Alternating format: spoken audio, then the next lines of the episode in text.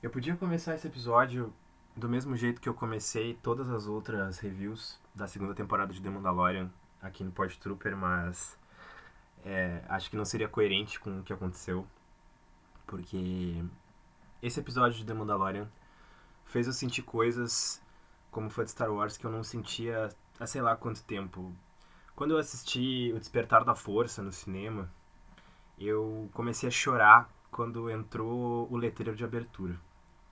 Claro que é uma experiência diferente, né? O cinema, tu tá mais imerso.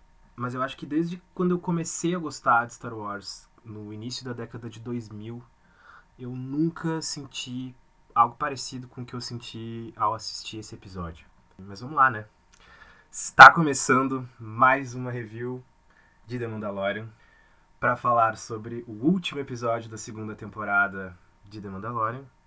Um episódio que está entre as maiores coisas de Star Wars dos últimos anos, da história contemporânea de Star Wars. E, bom, gente, vamos falar desse episódio porque foi incrível.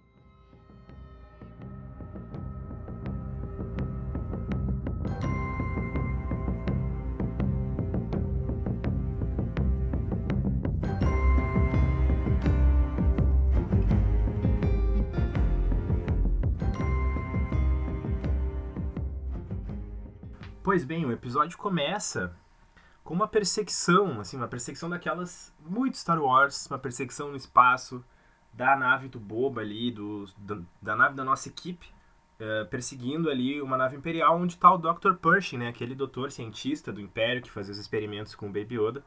Eles vão até ele para tentar chegar até o cruzador lá do Moff Gideon. Eles vão lá, conseguem sequestrar o, o conseguem sequestrar o Dr. Pershing e, e aí depois o, o Mando e o Boba Fett eles vão até a Bocatã. Eles vão recrutar a Bocatã. E aquela Mandaloriana do, do grupinho dela tá junto com ela, que é interpretada pela Sasha Banks. O, o Mando ele chega e diz pra Bocatã, olha, eu tô indo atrás do Moff Gideon. Eles pegaram, eles pegaram a criança. E eu tô indo atrás do Moff Gideon, né? E eu sei que tu, que tu queria ir atrás do Moff Gideon porque ele tem uma coisa que tu, que tu queria, né? Que no caso é o Dark Saber. Só que antes da Bocatan aceitar, né? É bem legal que tem um, um, um confronto ali do Boba Fett com a, a outra Mandaloriana. Que, cara, é bem legal, assim. E é legal a gente ver a Bocatan falando, né? Porque ela fala pro Boba Fett, ah, você não é um Mandaloriano. E aí o Boba Fett diz, mas eu nunca disse que eu era. então, assim, por mais que a gente tenha descoberto que sim, o Django Fett era um, um Mandaloriano, um Foundling, e que o Boba sendo criado pelo Django é filho dele e ele tem direito à armadura, ele é o dono da armadura por direito, então, consequentemente, ele é um Mandaloriano. Mas como ele nunca se assumiu, ele nunca disse que era um Mandaloriano, para ele isso não tem importância. De fato, é, é, esse diálogo entre os dois quer nos dizer exatamente isso. Não dá para levar o pé da letra, ah, o Boba Fett é sim um Mandaloriano, porque ele não segue arrisca nada, ele não, ele não, ele não se importa com essa tradição. Ele só se importa com o legado do seu pai. Mas e tá, e também tem outra, também tem outra outro diálogo legal ali, porque a Bocatan fala para ele: "Ah, eu, uh, você é um clone, né? Você é um clone, eu conheço essa voz. Eu já ouvi muito essa voz." E é legal, né? É legal a gente ver isso, porque de fato Boba Fett é um clone, né? E porque ele é filho do Django Fett, mas na verdade ele é um clone do Django, um dos clones do Django, que teve o seu envelhecimento acelerado uh, pausado, né? Então ele envelhece normal, ele não envelhece de forma acelerada como os clones. E aí o Django criou ele como seu filho. Mas, bom, então voltando, eles recrutam ali a Bocatan e a, e a Sasha Banks, Mandaloriana, para ir com eles na missão e chegar até o cruzador do, do Moff Gideon. E aí eles armam tipo um. Eles forjam, na verdade, ali uma, uma perseguição para conseguirem entrar na base, né? Para conseguirem invadir a base. E eles traçam todo um plano. A Bocatan só tá ali porque ela, porque ela precisa chegar até o Moff Gideon, porque ela tem que confrontar o Moff Gideon para ter o seu seu Dark Saber de volta, né, para poder reivindicar o, o, trono de Mandalore de volta. E ela inclusive fala pro pro Mando, né? Ah, vou te ajudar nessa missão, porque eu preciso do Dark Saber, eu preciso unificar o povo de Mandalore de novo, a gente precisa voltar para Mandalore. E ela inclusive convida o Mando para ir para Mandalore depois de tudo isso, né, para se juntar a ela. E o Mando, ele até que ele não nega a ideia, né? Afinal de contas, se ele completar a missão dele, ele, né, vai estar tá, vai tá livre para fazer o que ele quiser. Então, eles invadem lá o, o cruzador. E aí, enfim, vai cada um, né, pro seu plano ali, cumprir a sua, a sua parte do plano. A Bocatan, a Sasha Banks, a Kardum e a Fennec vão às quatro e enfrentam alguns Stormtroopers ali no caminho. E, cara, eu preciso falar do visual, das armaduras da, da Bocatan e da, e da outra Mandaloriana, que eu acho linda demais, cara. Eu acho muito linda essa armadura. Os desenhos, assim, eu acho eles muito lindos. E sempre ver eles em ação, eu acho incrível. Acho incrível ver aquelas armaduras em ação. Então, foi mais uma cena muito legal. Enquanto isso, o Mando, ele vai até o, o, a cela do Baby Yoda, né? A Bocatan e as outras mulheres estão indo até o, a central da nave ali para tentar encontrar o Moff Gideon, porque supostamente ele estaria ali. Enquanto isso, o Mando ele tá indo até a cela do Baby Yoda para libertar ele. Mas nesse meio tempo, o Mando ele tromba com os Dark Troopers. Né, os Dark Troopers que apareceram naquele episódio do sequestro do Grogu, Apareceram, eles só foram ali, pegaram o Grogu e saíram, né? Eles nem entraram em confronto. Mas nesse episódio, a gente né, vê eles lutando de verdade. E a gente vê a força que tem os Dark Troopers, hein? Porque, olha, os bichos são, são fodidos. a gente já conhecia os Dark Troopers do Legends, né? Mas como eles foram canonizados agora, a gente viu eles de fato, viu que eles são muito poderosos. Eles são droids criados pelo Império então, eles foram criados justamente para suprir as falhas dos Stormtroopers humanos, né? Para suprir as falhas humanas. Eles não são que nem os droids separatistas que a gente vê na trilogia prequel, né? Que são droids é, é, é bem, bem ruins, assim, né? Muito fáceis de serem derrotados. E os Dark Troopers, eles são, assim, muito mais avançados, eles são muito poderosos. E a gente vê o Mando confrontando um Dark Trooper, e sério, ele pena, mas ele pena muito para derrotar o Dark Trooper. O Dark Trooper é muito resistente aos golpes, a todas as coisas que o Mando tenta fazer ali, o, o, o Dark Trooper ele consegue facilmente se livrar, ele é muito mais forte, ele encurrala o Mando, e tem uma cena incrível também que ele começa a socar a cara do Mando no capacete, e a gente ouve o barulho do Beskar, assim, e é, sério, e é, e é até meio desesperador essa cena porque ele começa a tomar muito soco na cara. a gente fica pensando, meu Deus, o que vai acontecer? Vai quebrar esse capacete? Mas não pode quebrar, é Beskar. E, mas enfim, o Mando ele só consegue derrotar esse Dark Trooper porque ele pega a lança de Beskar e enfia por debaixo da cabeça e enfia lá dentro e aí estoura a cabeça e ele consegue derrotar o Dark Trooper. Mas imagina uma tropa de Dark Troopers. Se ele já penou para derrotar um, imagina uma tropa. Mas aí a gente vê que ele consegue, ele, ele, ele abre uma porta e lança o resto da tropa dos Dark Troopers pro espaço, lança eles pro meio do espaço. E aí parece que ele resolveu o problema, né? Tudo bem, aí ele chega na cela do Baby Yoda e quem está lá? Moff Gideon. Moff Gideon com o seu Darksaber ligadinho, pronto para estraçalhar o Baby Yoda. E, aí o mando chega, não, olha só, vim só buscar a criança aqui. Aí o Moff Gideon fala, não, bota tua pistola no chão e vamos conversar. E aí o Moff Gideon fala para ele, olha, eu sinto a tua conexão com ele, eu já consegui tudo que eu queria dele, que era o sangue dele, então pode levar. E aí tu fica assim, cara, não pode ser, né? O Giancarlo Espósito, ele atua muito bem nessa cena, porque ele realmente faz acreditar. Porque a gente viu durante essa temporada que o que eles queriam era mesmo o sangue do Baby Yoda. Mas ele iria entregar tão fácil assim, algo que ele demorou tanto para conseguir? Acho que não, né? E aí, quando o Mando tá indo pegar a criança, o Moff Gideon vai lá e ataca ele com o Darksaber. Cara, eu acho muito foda ver como os sabres de luz, eles batem na armadura do Mando de Beskar, assim, como ele consegue se defender usando o próprio corpo dos ataques com sabre de luz. E aí a gente tem então o embate, né, de fato, entre o Mando e o Moff Gideon. O Mando usa a sua lança de Beskar numa cena de ação super legal, assim, que não deixa nada a desejar. É, a gente vê o, os movimentos ali do Moff Gideon também, os movimentos bem bruscos, assim, bem, bem raivosos, de, mas assim, também com habilidade. Ele, ele também é habilidoso com o sabre. Ele não é um cara assim que não sabe usar. Não é um Jedi, mas também não é um, sei lá, um Stormtrooper usando sabre de luz, sabe? Ele sabe, ele sabe o que ele tá fazendo ali E é uma luta bem legal, assim, com, com o Mando. E aí o Mando, ele derrota o Moff Gideon, tá? Ele consegue derrotar o Moff Gideon. E isso é muito importante pro, pros acontecimentos futuros, né? Ele derrota o Moff Gideon, e aí ele vai lá, chega lá, e leva ele até onde estão os outros, onde tá a Cara Dune, a Fennec, a Bo-Katan. E tá o Mando segurando Baby Yoda numa mão, na outra o Darksaber ligadinho. E aí, pô, que cena, né, cara? O Mando Din com o Darksaber.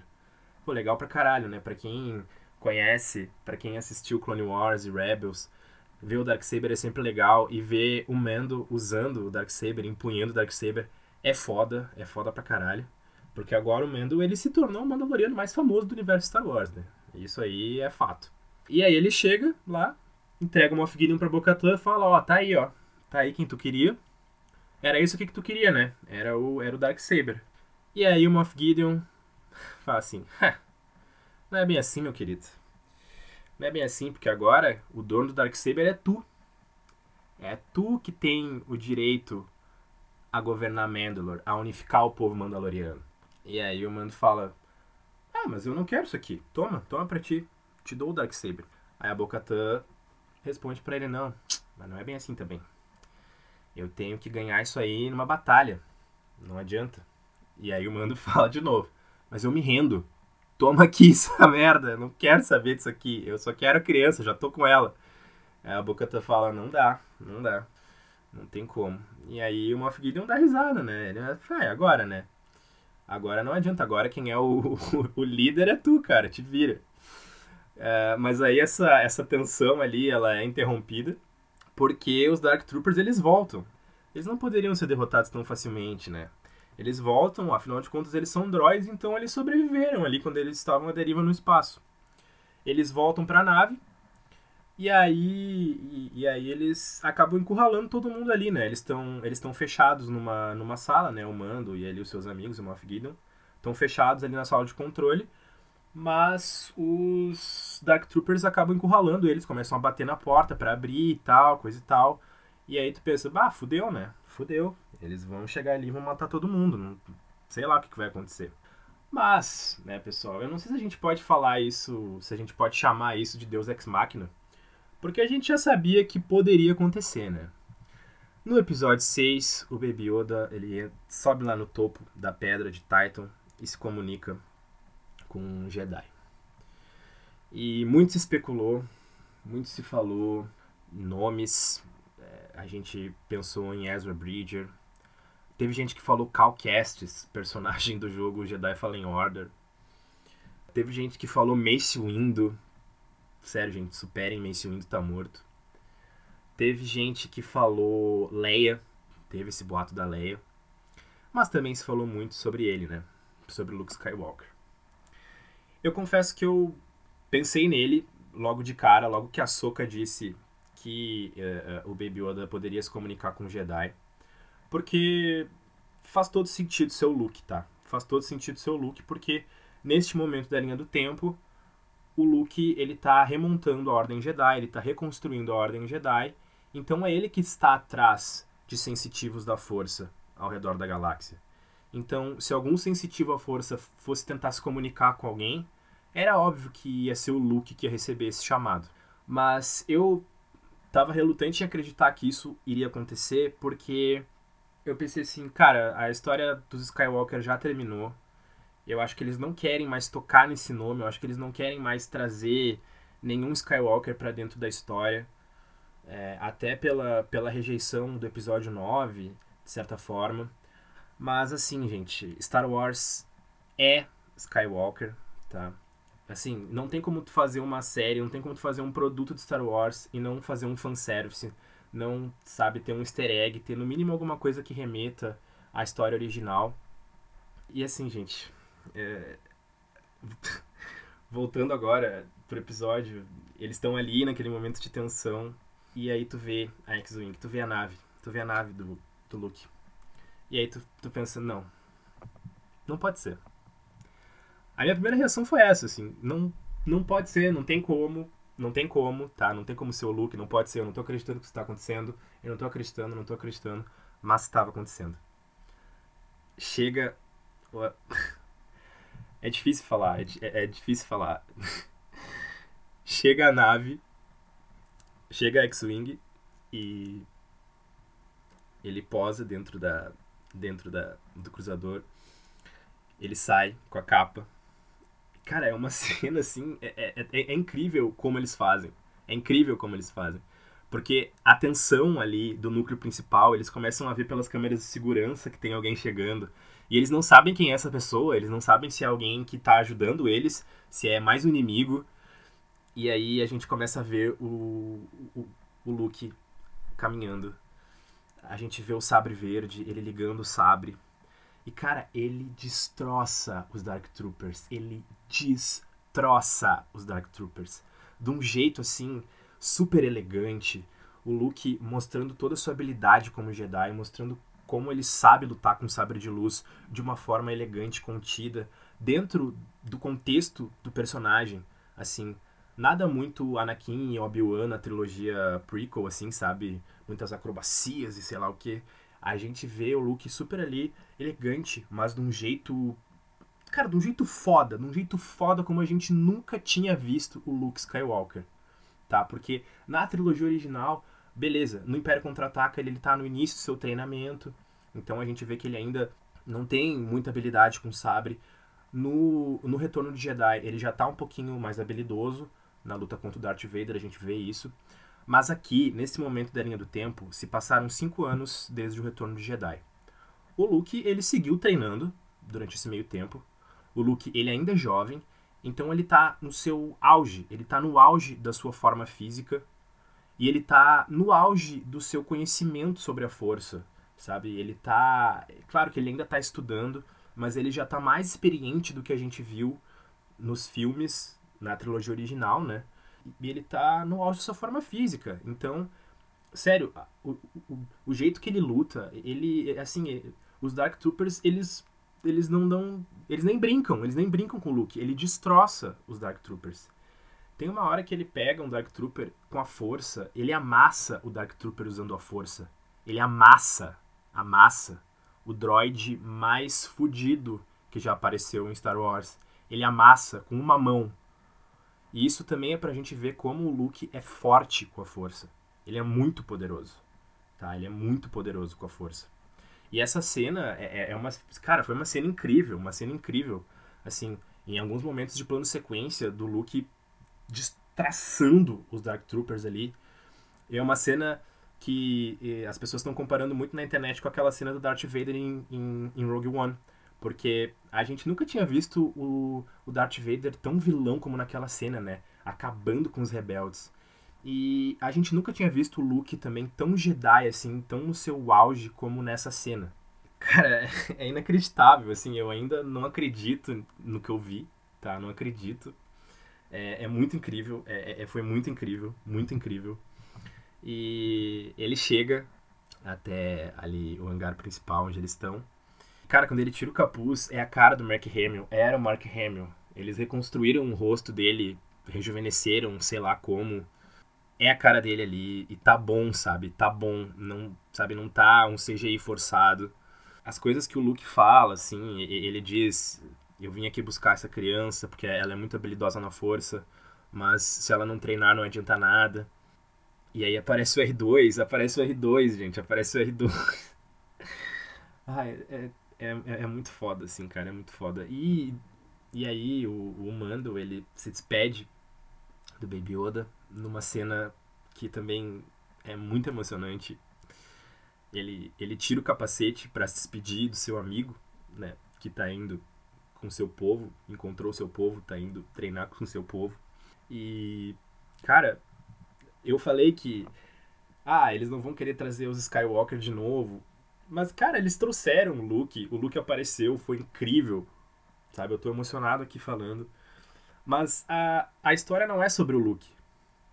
A primeira temporada foi sobre o Mando, a segunda temporada foi sobre o Baby Yoda. A série é sobre os dois. A série é sobre o Mandaloriano e sobre o Baby Yoda o Luke ele faz parte desse universo, então eventualmente ele vai aparecer, e se for para aparecer assim, de uma forma que faça sentido dentro da narrativa, que não seja só um recurso, né, que não seja só um recurso ali para trazer um fanservice gratuito.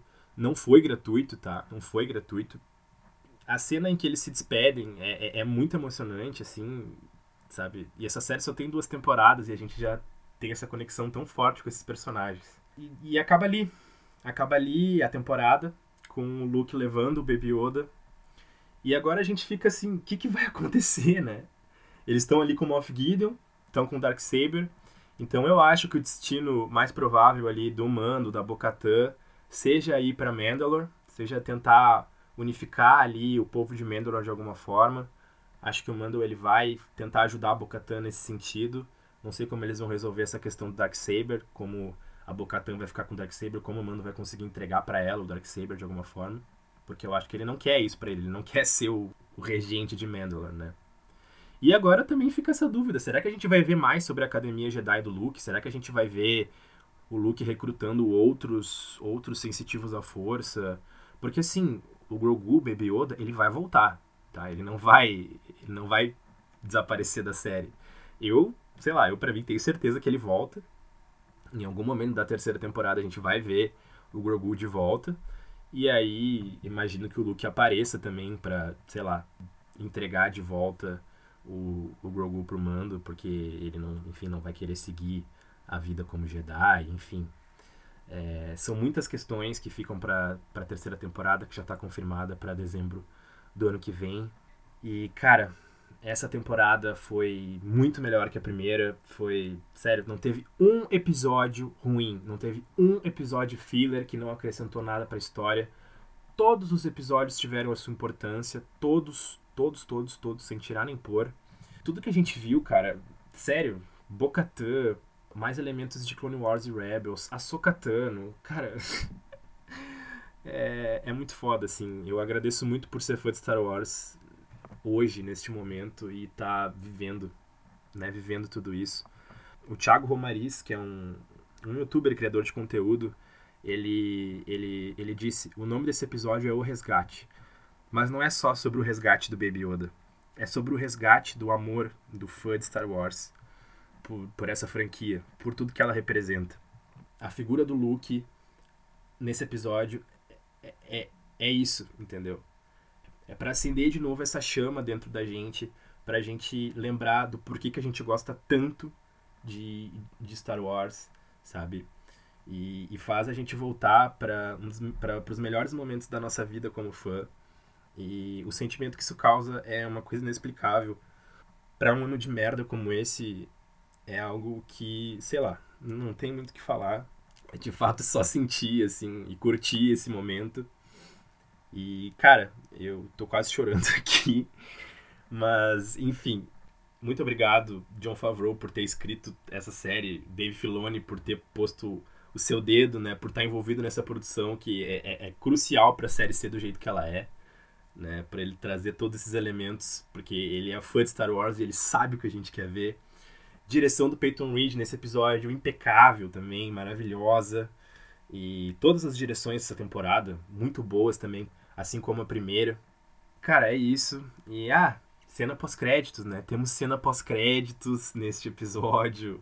Boba Fett e Fennec invadindo lá o covil do, do, do Jabba, né? Que não tá mais com o Jabba, porque o Jabba morreu. Quem tá ali agora é aquele assistente, que era o assistente do Diaba lá. O Boba Fett e a Fênix chegam lá matando todo mundo. E o Boba Fett senta no troninho lá em Tatooine. Então, meus amigos, está confirmada a série do Boba Fett, minissérie, série, sei lá, para dezembro de 2021, chamada O Livro de Boba Fett. E a gente vai ver provavelmente aí o Boba Fett se tornando um grande mafioso, né? Se tornando não, né? Se consolidando como um grande mafioso da galáxia e tô bem curioso porque a gente vai ver aí nessa série, acho que vai ser uma série bem legal. E junto com todas as outras, né, com todos os outros anúncios de Star Wars que a gente viu aí na última semana no Dia do Investidor da Disney, série da Soca, Rangers of the New Republic e, cara, um, mais um, um, milhão de séries que eu fiz uma thread lá no Twitter do Pod Trooper, vocês podem ver que tem mais informações sobre todos os anúncios de Star Wars.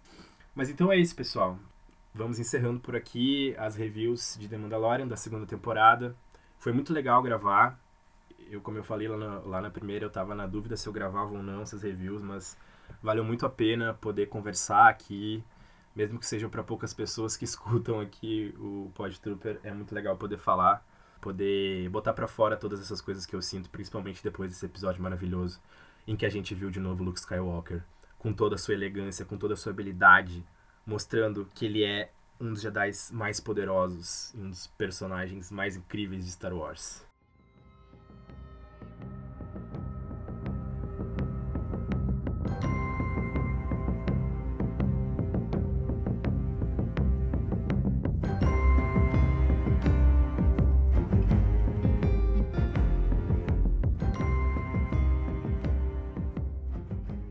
Então é isso, pessoal. Vamos chegando ao fim dessa review, ao fim das reviews da segunda temporada de The Mandalorian. Agradeço demais por terem ouvido até aqui e por todos que ouviram as outras reviews que eu fiz. A gente se vê de novo no próximo episódio. A terceira temporada é só ano que vem, mas até lá vai ter mais conteúdo pra gente falar. Então a gente se encontra de novo no próximo Pod Trooper. Que a força esteja com vocês.